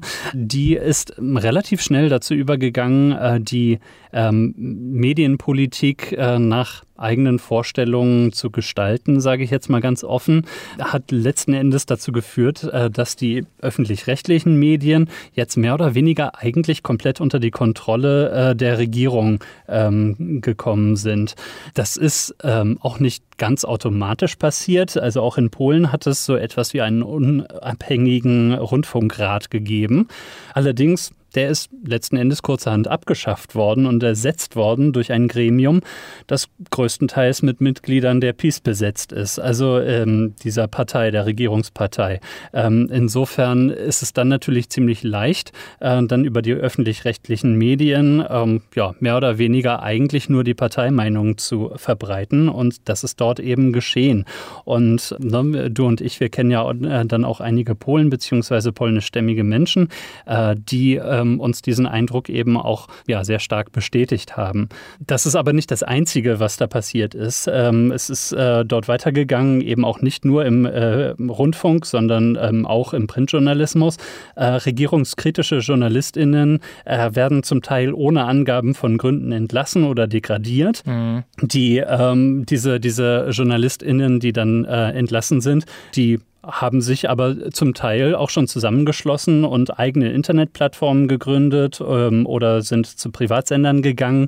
Ähm, übrigens auch ein äh, Thema in Polen sind Bürgermedien, habe ich gelesen, um dort eben weiterhin regierungskritisch berichten zu können. Und äh, das ist eben das, was man auch nicht unbedingt glauben sollte, äh, dass äh, gerade in Polen äh, private Medien zum Teil jetzt erst damit begonnen haben, eben auch regierungskritische Inhalte zu veröffentlichen. Das äh, klingt für, für unser Eins fast ein bisschen komisch, dass das eben äh, eher in den privaten Medien und weniger in den öffentlich-rechtlichen passiert. Ne? Ja, ja. Das tun sie da eben aber auch nicht ganz frei, denn ähm, es kommt dort immer wieder zu Problemen, ähm, was, was diese JournalistInnen dort zu erleiden haben. Drangsalierungen. Zum Teil äh, bekommen sie keine Interviewtermine mit irgendwelchen Regierungsvertretern ähm, oder sind irgendwelchen öffentlichen Beschimpfungen ausgesetzt. Und äh, das ist natürlich eine Sache, die äh, dann schon die Arbeit sehr schwer macht, auf jeden Fall. Zum Teil äh, ist es aber eben auch so, dass äh, Anzeigepartner ausbleiben, was natürlich äh, für Privatsender und für äh, Printmedien eine Katastrophe ist, wenn sie dann keine Werbepartner haben. Und ähm, das heißt, es ist, äh, kommen da rein wirtschaftliche Gründe schon äh, da rein, die zum Teil ähm, dann zur Folge haben, dass deswegen auf zu regierungskritische Berichterstattung verzichtet wird, so, sozusagen als vorauseilender Gehorsam. Und äh, das ist natürlich eine Geschichte, die sehr gravierend ist und wo Polen auf einem Weg ist, der natürlich sehr unschön ist. Also ich habe ähm, sowohl äh, was Polen als auch die anderen Länder betrifft, äh, meine Informationen aus einem äh, Artikel von Heinrich Böll Stiftung, aber auch äh, äh, von Reporter ohne Grenzen bezogen. Und ähm, also da ist eigentlich ein helliges Urteil. Ähm, die Pressefreiheit in Polen ist im freien Fall begriffen. Schlimmer ist es allerdings äh, schon zum Beispiel in Ungarn. Ähm, da ist ja äh, Viktor Orban der Regierungschef von der Partei Fidesz und ähm, der ist relativ unumwunden dazu übergegangen, die öffentlich-rechtlichen Medien ähm, erstmal in, in eine staatli äh, staatliche Media Holding äh, unterzuordnen äh, und dadurch mehr oder weniger direkt zu zentralisieren, sodass dann eben auch die öffentlich-rechtlichen Medien in Ungarn mehr oder weniger zu einem Sprachrohr der Regierung geworden sind. Orban freundliche Unternehmer ähm, haben äh, noch zusätzlich einen riesigen Teil der Presselandschaft übernommen. Und da äh, spreche ich über ähm, Funk und Fernsehen, aber auch über Printmedien. Ähm, also sehr viele, auch regionale Medien äh, in Ungarn sind übernommen worden von Orban-freundlichen Unternehmen. Und äh, das hat natürlich ähm, weiterhin zu einer Konzentration eben äh, diese, dieser äh, Medienmacht auch geführt.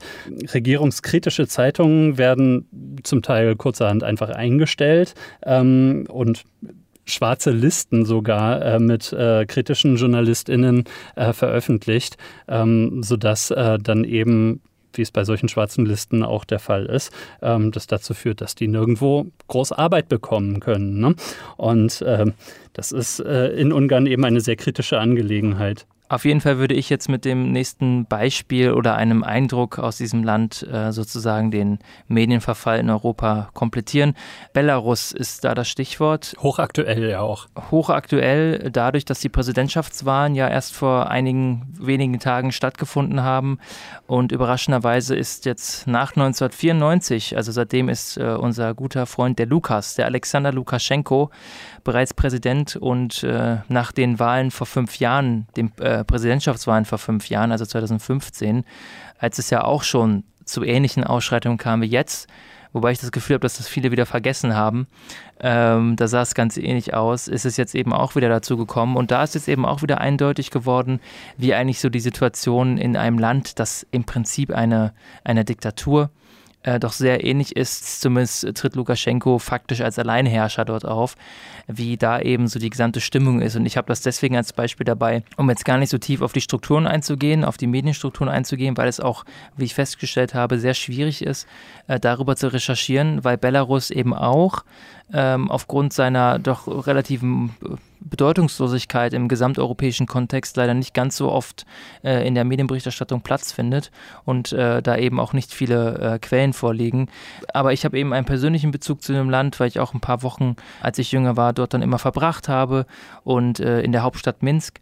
Und ähm, es ist schon unfassbar, wie anders es sich anfühlt, obwohl Belarus ja wirklich sehr nah an Deutschland liegt. Das ja. darf man ja auch nicht unterschätzen. Das ist ja wirklich. Da liegt nur Polen äh, ja, dazwischen, ne?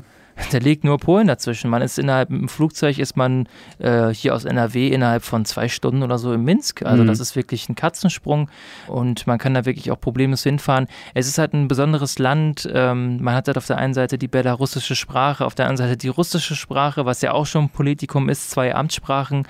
Und äh, wer Belarussisch spricht, der, der weiß, hat man sofort das Gefühl, aha, der ist Opposition. Ja. Damit geht schon los. Und man hat da eben auch Staatsmedien und wir haben es eben damals vom Bennerhaus auch selbst miterlebt. Ich war 2000 2010 im Rahmen eines Projekts das erste Mal in Belarus und wir haben das damals mit einer dort anwesenden Jugendorganisation gemacht oder einer Organisation, die eben auch ähm, aus jungen Erwachsenen bestand, die sich auch mit unabhängigen Medien, Medienvertretern zusammengetan haben und auch äh, eigene, ein eigenes Magazin herausgebracht haben.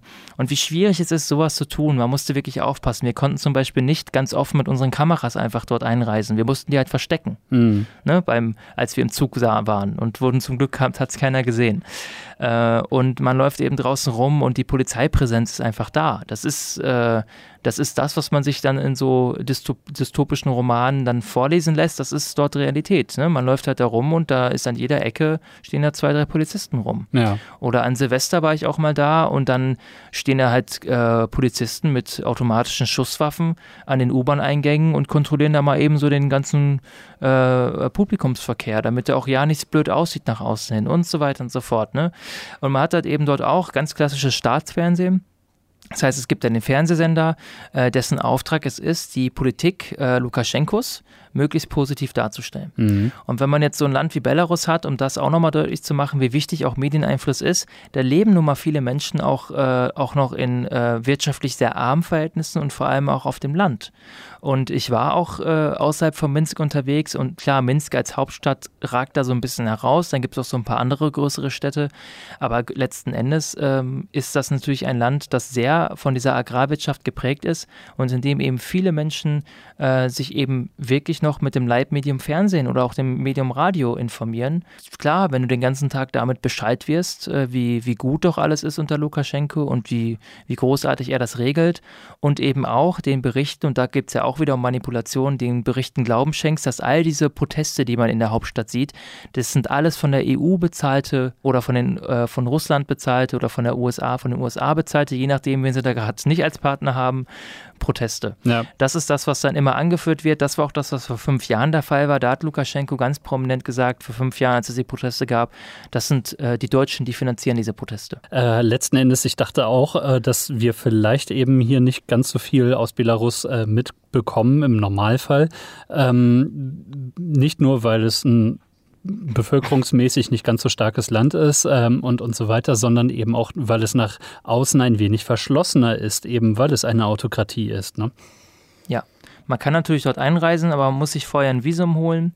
Und das ist schon, äh, es ist schon unglaublich, aber ich kann es trotzdem jedem übrigens empfehlen, mal nach Minsk zu fahren. Das, das sozusagen dazu, also auch da dort äh, im Prinzip das, was in Ungarn ja auch schon jetzt auch schon der Fall ist. Es ist halt einfach eine unfassbare äh, Maschinerie.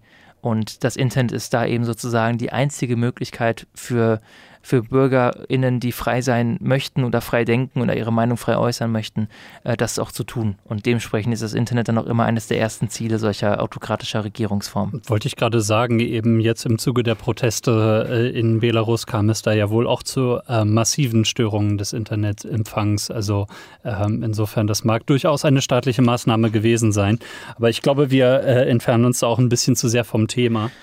Das stimmt. Ich würde das Thema jetzt nochmal wieder einfangen. Ähm, ich glaube, das letzte Beispiel, das wir noch hätten, wären, wären die USA. Mhm. Das lässt sich auch schon schnell erläutern, darüber haben wir auch schon mal gesprochen. In den USA gibt es faktisch keinen öffentlich-rechtlichen Rundfunk, der vergleichbar ist mit dem, was es in einigen europäischen Ländern gibt. Ja. Man hat natürlich PBS und NPR, also äh, PBS ist der Public Broadcasting Service, also sozusagen die öffentlich-rechtlichen Fernsehsender und NPR sind die National Public Radios, also die Radiosender in den USA. Die werden eben größtenteils aber von Spenden getragen, muss man sagen, kriegen aber eben auch Mittel von der Regierung in den USA. Und ja, letzten Endes ist das aber marginal. Das heißt also, das Mediensystem dort ist wirklich zum größten Teil durch privatwirtschaftliche Unternehmen geprägt. Ne? Ja. Man kennt natürlich so die Big Four oder die Big Five mittlerweile, also so die großen Netzwerke in den USA, mhm. äh, zum Beispiel sowas wie ABC, die ja zu Disney gehören. Ne? Disney gehört ja eh alles. Hm. Und dann haben wir eben noch sowas wie Fox News, die ja auch in Deutschland mittlerweile immer bekannter geworden sind und die auch so ein bisschen deutlich machen, wie fehlgeleitet das System dort wirklich ist. Das muss man hm. einfach ganz eindeutig sagen. Wir haben dann eben äh, mit Fox News einen Sender, der von äh, Rupert Murdoch ausgedacht wurde, äh, aber eben ganz besonders geprägt wurde von Roger Isles. Das äh, ist ein Mensch, der diesen Sender sozusagen wirklich konzipiert hat und ihn auch zu den die Sphären getragen hat, in denen er sich jetzt bewegt. Mhm. Äh, über Roger Ailes gibt es so einige Medienerzeugnisse, die ich jetzt, das ist jetzt nicht meine Konsumempfehlung, aber ganz kurz nahelegen möchte. Eine Serie aus dem letzten Jahr, äh, The Loudest Voice heißt die. Die kann man bei Amazon, Sky oder bei iTunes gucken. Äh, und da, äh, das ist eine fiktive Serie, die über sieben Folgen geht, also eine Miniserie. Und da wird Roger Ailes gespielt von ich glaube, Russell Crowe ist es. Okay. Ähm, ist wirklich eine super gute Serie. Und es gibt eben auch eine Doku zu Roger Ailes, die kam vor zwei Jahren raus. Divide and Conquer, The Story of Roger Ailes. Also auch da wird nochmal gezeigt, wie der Typ, der sich das Ganze ausgedacht hat. Man muss sagen, dass die Nachrichten in den USA, äh, zumindest diese Mainstream-Nachrichten aus dem Fernsehen, schon immer sehr parteilich sind, mhm. von den Interessen der dahinterstehenden Unternehmen geprägt sind. Natürlich hat Rupert Murdoch, Murdoch der macht es ja nicht nur in den USA, sondern auch in anderen Ländern äh, dementsprechend, hat er ein großes Interesse daran, gewisse Machtverhältnisse oben zu halten. Und wenn man sich wirklich mal ein paar Minuten Fox News anguckt, hat man wirklich das Gefühl, oh mein Gott, in welcher Welt bin ich dort gelandet? Und ähm, es gibt eben keinerlei Kontrolle darüber. Die nennen sich zwar News, aber sie sind faktisch keine Nachrichten. Yep. Das sind ja wirklich 24 Stunden lang Meinungsbeiträge von Verrückten äh, oder vielleicht auch gar nicht Verrückten, aber zumindest yep. Leuten, wo man das Gefühl hat, eigentlich müssten sie verrückt sein, aber sie verdienen ja gutes Geld damit. Also sind sie vielleicht gar nicht verrückt, sondern einfach nur geschickt. Aber es ist wirklich ein unfassbarer Zustand, in dem sich dieses Land befindet. Und natürlich ist das jetzt erstmal nur auf den Fernsehmarkt bezogen. Man kann sich dort eben auch sehr gut berieseln lassen. Dieses 24-Stunden-Dauerprogramm ist ja etwas, was es in Deutschland am besten noch gar nicht geben sollte, sagen wir es mal ganz offen. Also 24 Stunden lang Nachrichten, äh, was soll man da auch Neues sagen? Die Nachrichten sind ja immer kurz und man braucht nicht 24 Stunden lang Einschätzungen zu jedem einzelnen Thema. Auf dem Zeitungsmarkt ist es sicherlich noch ein bisschen anders. Da hat man noch so die anderen Medienerzeugnisse, äh, aber auch so wie die Washington Post gehört dann eben Jeff Bezos, dem Amazon-Gründer und Besitzer. Mhm. Ne, das sind auch dann so Verhältnisse. Man merkt schon, dass ein ganz grundlegender Unterschied ist in der, in der, in der Herangehensweise eines medialen Gesamtsystems im Vergleich zum Beispiel zu Deutschland die USA wie immer ein Vorbild, auch im negativen, in negativer Hinsicht. Und wir sollten, wir tun gut daran, unser System mit dem starken öffentlich-rechtlichen Rundfunk so lange wie möglich zu erhalten und ihm mit seinen bereits bestehenden Privilegien auch weiter auszustatten, um eben das zu verhindern, was wir in den USA erleben. Ja, muss ich sagen, ja und Amen. Ähm, dem ist fast nichts hinzuzufügen. Ähm, ich hatte mir jetzt als Fazitfrage aufgeschrieben, haben wir es gut? Ähm, beziehungsweise, oh. ja. Ja, das ist äh, sehr innovativ, ich weiß. Ähm, was kann man machen, um äh, Meinungsvielfalt noch besser zu äh, gewährleisten in Deutschland? Ähm, würde dir spontan ein Weg einfallen? Wir hatten jetzt ähm, über Rundfunkräte und äh, Redaktionsstuben dann schon mal gesprochen, um dort mhm. Äh, eben auch verschiedene Hintergründe auch noch besser abbilden zu können, um den Querschnitt der Gesellschaft äh, so, so ein bisschen besser zeigen zu können. Hast du vielleicht darüber hinaus dann noch was? Ich glaube ehrlich gesagt nicht. Ich glaube, äh, oder vielleicht im Allgemeinen gesagt, ich glaube, es ist weiterhin sehr wichtig, das Verständnis für dieses System voranzutreiben. Mhm. Ähm, diese Tendenzen, ja gerade auch von rechten Parteien, und das kommt ja nicht von ungefähr, ne, dass gerade so der äh, äh Leute aus dem AfD-Bereich ankommen und vom äh, versifften öffentlich-rechtlichen Rundfunk äh, schwadronieren. Gerade das, da muss man gegensteuern und da haben wir auch schon oft drüber gesprochen. Yep. Es ist für mich immer noch erschreckend, wie man äh, 13 oder 12 Jahre zur Schule gehen kann und keine Ahnung davon haben kann, wie das Mediensystem in Deutschland funktioniert. Und so ist es mir ja zum Beispiel gegangen. Ich hatte ja gar yep. keine Ahnung. Äh, und sowas muss sich ändern. Das müssen die Schulen oder auch außerschulische Träger noch viel stärker vorantreiben. Das Verständnis dafür, was wir haben. Natürlich muss man immer kritisch damit umgehen. Natürlich ist das nicht Friede, Freude, der Eierkuchen. Aber ich halte das Grundsystem für absolut richtig, die Ausführung nicht unbedingt. Und dann sind so aber weitergehende Problemstellungen wie zum Beispiel fehlende Repräsentanz gewisser Bevölkerungsgruppen in den entscheidenden Positionen. Das ist etwas, was ja nicht nur die Medien betrifft, aber auch die Medien betrifft. Und mhm. äh, daran muss sich was ändern. Aber darüber hinaus habe ich jetzt ehrlich gesagt auch keine weiteren Ideen oder Lösungsvorschläge parat. Wie sieht es denn da bei dir aus? Ach Mist, jetzt drehst du den Spieß einfach um. Ja, nee, das, damit hätte ich jetzt natürlich nicht gerechnet. Nee, ähm, also letzten Endes muss ich dir dann natürlich zustimmen, ähm, ohne jetzt irgendwie groß chauvinistisch oder sonst wie klingen zu wollen. Äh, gerade wenn man sich den äh, Vergleich mit anderen Ländern, wo es eben nicht ganz so gut läuft, nicht ganz so rund läuft, äh, wenn man sich den einmal gönnt, dann stellt man eben auch einfach schon mal fest, was äh, hier auch wirklich gut läuft, was das betrifft. Und ähm, deswegen ähm, ist das eine Sache, äh, wo mich auch meine Ausbildung hier im Benno-Haus zum Beispiel ähm, sehr stark äh, von dem System überzeugt hat. Und ähm, klar, ich habe das auch äh, alles schon vorher so ein bisschen immer gewusst ähm, und so, aber ja, letzten Endes, ähm, was es da für Gremien gibt, was es für, ähm, für, für Sicherheiten gibt, äh, doppelte Böden gibt, damit äh, hier äh, gar nicht so etwas wie ein Meinungsmonopol oder Meinungsvormacht oder sowas entstehen kann. Ähm, da, da, da, muss ich sagen, ähm, ist, ist das schon relativ beeindruckend, wie das hier gehandhabt wird. Und ja, deswegen äh, deswegen ist natürlich für mich die Frage, wie es überhaupt so weit kommen konnte, dass Bill Gates bei Angela Merkel Sendezeit in den Tagesthemen gekauft hat. Ja, das ist eine Frage, die müssen wir vielleicht auf ein nächstes Mal verschieben. Faszinierend. Faszinierend, ja. ja. Na gut, wir, wir, wir müssen uns auch nicht damit befassen. Dann machen wir jetzt ein Schleifchen drumherum yep. und kommen jetzt zum Senderabschluss auf unsere geliebten Konsumempfehlungen, auf die wir ja letztes Mal verzichten mussten aus Zeitgründen. Das yep. ist dieses Mal nicht der Fall. Das stimmt. Wir ähm, sind ganz gut in der Zeit, finde ich. Ja, genau. Möchtest du den Anfang machen? Das kann ich ganz gerne machen. Es äh, passt auch so ein bisschen noch an das dran, was du zuletzt erläutert hattest aus den USA. Äh, dort gibt es nämlich äh, das PBS, wie du ähm, erwähnt hast.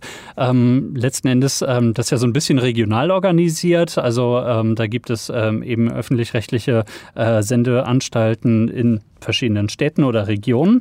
Und ähm, ich möchte jetzt etwas empfehlen äh, von dem Chicagoer Ableger von äh, PBS, nämlich äh, von WTTW oder WWTW. Dieses WTTW hat äh, jetzt eine dreiteilige Doku-Reihe veröffentlicht, ähm, die letztes Jahr gedreht wurde und äh, jetzt im Juni und Juli ausgestrahlt wurde. Ähm, und man kann das äh, eben auch auf ihrer Webseite äh, sich angucken, auch als internationale Zuschauerinnen und Zuschauer. Ähm, und das ist ganz cool. Ähm, diese dreiteilige Doku-Reihe äh, ist eine naturhistorische Doku äh, über die nördlichen Great Plains in den USA und nennt sich Prehistoric Road Trip. Ähm, die Landschaften dort in den Great Plains sind ähm, ja ziemlich steinalt. Also äh, das, was man dort schon oberflächlich sieht, ähm, ist zum Teil Zehntausende, Hunderttausende Jahre alt. Und ähm, äh, die Landschaften dort haben erdgeschichtlich sehr viel verschiedene Zeiten erlebt. Und ähm, so ist das eben auch eins der bedeutendsten Gebiete für Funde von Dinosaurierknochen. Äh, da wurde zum Beispiel auch der erste T-Rex entdeckt und so. Behandelt äh, werden da vor Ort ähm, an den Ausgrabungsstellen mit den jeweiligen Forscherinnen und Forschern ähm, paläontologische, paläobotanische und geologische Themen. Also das Ganze ist ähm, eben einigermaßen naturwissenschaftlich gehalten, aber äh, auch mit einem großen ähm, mit einer großen Betonung auf Unterhaltung. Äh, denn wir begleiten da unsere Moderatorin Emily Grassley auf äh, ihrem Roadtrip. Ähm, die kennt man unter anderem von YouTube, äh, wo sie für das Chicago Field Museum äh, Wissenschaftskommunikation betreibt. Ähm, zu Emily muss man sagen, sie ist äh, unglaublich begeistert von der Materie und das merkt man ihr total an. Sie ist schamlos nerdy ähm, und allgemein ähm, ja so quirlig awkward so ein bisschen, äh, weswegen äh, auch bei dieser Doku-Reihe ähm, so, so ein bisschen amerikanisch Doku-mäßig äh, so ein bisschen der Fokus auf ihr und ihrer Personality da liegt, ähm, was ich was ich persönlich noch verzeihen konnte, als ich mir das angeguckt habe, ähm, weil ich sie und ihre Videos eben schon vorher kannte. Ähm, jemand anderes, der sie jetzt noch nicht kannte, mag das mit anderen Augen sehen, ähm, aber ich fand, das äh, war noch ganz okay. Äh, zumal aber eben auch ähm, allen Wissenschaftlerinnen und Wissenschaftlern, die dort vorkommen, ihr riesiger Enthusiasmus für die Thematik deutlich anzumerken ist. Und äh, das ist, ähm, ist eine Freude zu sehen, äh, wie sie dann dort ähm, wirklich eine, eine Ausgrabung live live vor der Kamera sozusagen machen und äh, sich darüber freuen, dass das nun gerade an diesem Drehtag da passiert ist, ähm, dass, sie, dass sie da was Spannendes finden. Und äh, eben solche Szenen sind da sehr viel vorhanden. Ähm, und ja, allgemein, es sind einfach tolle Bilder von beeindruckenden Landschaften. Von den Great Plains hat man ja vielleicht eher ein etwas langweiligeres Bild, aber ähm, da wird es eben auch durchaus ein bisschen dramatischer, was die Landschaften betrifft. Ähm, mhm. Und es gibt noch erklärende Animationen, wie, wie überhaupt zum Beispiel Knochen zu Fossilen werden und äh, äh, wie auch Pflanzen versteinert werden können und, und solche Geschichten. Ähm, und es ist einfach eine gute, moderne Form der Naturdokumentation. Und deswegen möchte ich empfehlen von PBS oder WTTW Prehistoric Road Trip verlinkt in unseren Show Notes auf der Seite Ostviertel MS. Sehr spannend. Äh, Jakob, du hast ja deine Ausbildung abgeschlossen mittlerweile, also Glückwunsch. Genau. Ähm, Nochmal dazu. Und anscheinend hast du jetzt so viel Zeit, dass du sogar Naturdokus guckst. das ist unfassbar. Nee, ich habe, ich habe festgestellt, wenn man sich ähm, dann auf Arbeitssuche befindet und äh, sich nicht groß weiterbildet, dann geht die Zeit noch viel schneller ins Land. Und deswegen, äh, um die Zeit ein bisschen besser zu nutzen, kann man sich ja auch schon mal Naturdokus reinziehen. Was ich mitgebracht habe, ist was ganz anderes, mhm. mal wieder. Hätte ich kaum erwartet. Wie immer, wie immer. Aber auch meins passt so ein bisschen zu dem, worüber wir heute gesprochen haben. Äh, ich würde äh, wieder mal einen YouTube-Channel empfehlen. Und mhm. zwar mhm. von einem Videospieljournalisten namens Jim Sterling. Und Jim ich. Sterling kennst du. Ja. Das ist ja unfassbar. Äh, Jim Sterling heißt eigentlich James Nicholas Stanton, kommt aus äh, UK äh, wohnt aber schon seit äh, ewig in den USA und ist vor allem deswegen bekannt geworden, weil er so als einer der ersten Einzelkämpfer, sage ich mal, also wirklich als unabhängiger Einzeljournalist, 2014 so die großen Verlage sozusagen hinter sich gelassen hat und seine eigene kleine Existenz aufgebaut hat, die mittlerweile gar nicht mehr so klein, sondern auch ganz groß geworden ist. Äh, er wird über Patreon hauptsächlich finanziert und veröffentlicht seine Videos auf YouTube. Und ähm, ja, die bekannte Formate von ihm, sowas wie The Gymquisition oder die Gympressions, also ähm, Formate, die sich mit Videospielen auseinandersetzen. Und äh, er hat eine ganz besondere Sicht auf die Dinge. Ich schätze ihn sehr, weil er zum einen doch einen ganz lustigen oder guten Humor hat aus, mein, aus meiner mhm. Perspektive. Yep. Er ist, hat einen ganz tollen analytischen Blick. Er ist dazu in der Lage, relativ zügig äh, sehr um, äh, informative, aber auch gut durchdachte Videos zu produzieren und die gut zu besprechen. Das ist wirklich großartig. Er äh, ist auch einer, dem man abnimmt, dass er unabhängig sein möchte und das auch ist. Er hat ja damals 2014 vor allem äh, deswegen seinem ehemaligen Arbeitgeber den Rücken zugewandt, weil der äh, ein negatives Review zu einem Videospiel nicht veröffentlichen wollte. Ja. Und äh, daraufhin hat er dann gesagt, nee Leute, jetzt, äh, jetzt, jetzt reicht es mir hier. Und hat dann sozusagen ähm, und das muss er ihm hoch anrechnen, seine eigenen Wertvorstellungen über das Gehalt gestellt und ist dann von sich aus wirklich gegangen. Also ganz großartig. Hat aber auch echt Wellen geschlagen, ne? Ja. Ähm, und was bei ihm eben noch hinzukommt, er identifiziert sich selber als pansexuell äh, und als queer Und er ist jetzt seit letztem Jahr auch noch ein Wrestler geworden. Also der Wrestling-Sport liegt ihm sehr am Herzen. Ich weiß nicht, ob du das schon mal was von gesehen hast, von seinen Auftritten im Ring. Nee, auf keinen Fall. Also ist ein bisschen länger was her, dass ich was von ihm gesehen habe. Wenn das jetzt letztes Jahr war, dann auf keinen Fall. Ja, also das äh, kommt auch noch dazu. Das ist aber nicht die Hauptsache, sind wirklich seine Videos, da kann man sich fast alle zu angucken. Er hat eigentlich immer so die sich auf die Dinge, die ich auch habe. Das ist, äh, da denke ich dann immer, das muss ein sehr intelligenter Mensch sein, wenn das, wenn das so deckungsgleich ist. Ähm, er hat auch einen Podcast schon seit einiger Zeit, aber sein Channel, sein YouTube-Channel auch ist so die Haupt, ist das Hauptprodukt von ihm. Äh, und das kann ich wirklich nur empfehlen. Dem könnt ihr vertrauen, wenn ihr wirklich doch relativ unabhängige Meinungen haben wollt. Natürlich muss man sie nicht immer teilen, aber man kann sich sicher sein, dass sie nicht aufgrund von Corporate Interests äh, entstanden sind. Und ähm, von daher meine Empfehlung diesmal äh, jemand, der sozusagen als Bürgerjournalist ähm, doch mal zeigt, wie es auch gehen kann. Journalistische Integrität, auch wenn es äh, vielleicht für manche ein Nischenthema ist, aber naja gut, Gaming ist ja groß genug eigentlich. Genau. Ja, dann sind wir jetzt am Ende unserer heutigen Ausgabe angelangt. Wir haben Ostviertel MS, also du hast es gerade zum ersten Mal erwähnt, fiel mir dann gerade ein. Deswegen jetzt zum Abschluss, wir, wir müssen noch ein bisschen hier rumschillen. Also wir sind äh, aus dem Bennehaus und ihr könnt uns hören und auch mehr Infos über unsere Sendung und unsere Arbeit erfahren unter www.ostviertel.ms oder unter www.bennehaus.de. Ihr hört uns bei Spotify, Apple Podcast oder dem, dem Podcatcher eurer Wahl. Da ihr das jetzt schon getan habt, war das nichts Neues für euch. Naja. Aber vielleicht wollt ihr ja wechseln auf einen anderen, kann ja sein. Äh, sprich, ähm, liebe Apple-Nutzerinnen und Nutzer, äh, steigt doch bitte um auf andere. Genau. Gut, dann war es das jetzt. Äh, ich schließe jetzt die Klammer, ich ziehe nämlich jetzt gleich die Schuhe an. Wunderbar, wunderbar. Gut, äh, ja. ja. ich danke dir und äh, du dankst mir. Oh Gott, nein. Das, ja, das, machen, ja, nee, das machen wir anders. Okay, wir waren toll. Unglaublich waren wir wieder. Ja. Äh, ja, nein, ich danke dir natürlich auch. Jetzt kann endlich Ablage P wieder neu gefüllt werden.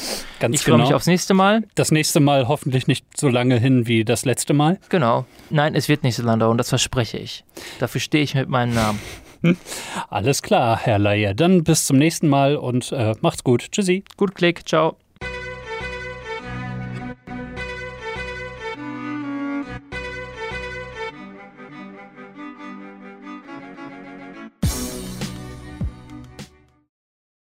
Mein Gott. Ja, bitte? Ah, der alte Gag. wieder, wieder was für die Outtakes, super. Mhm.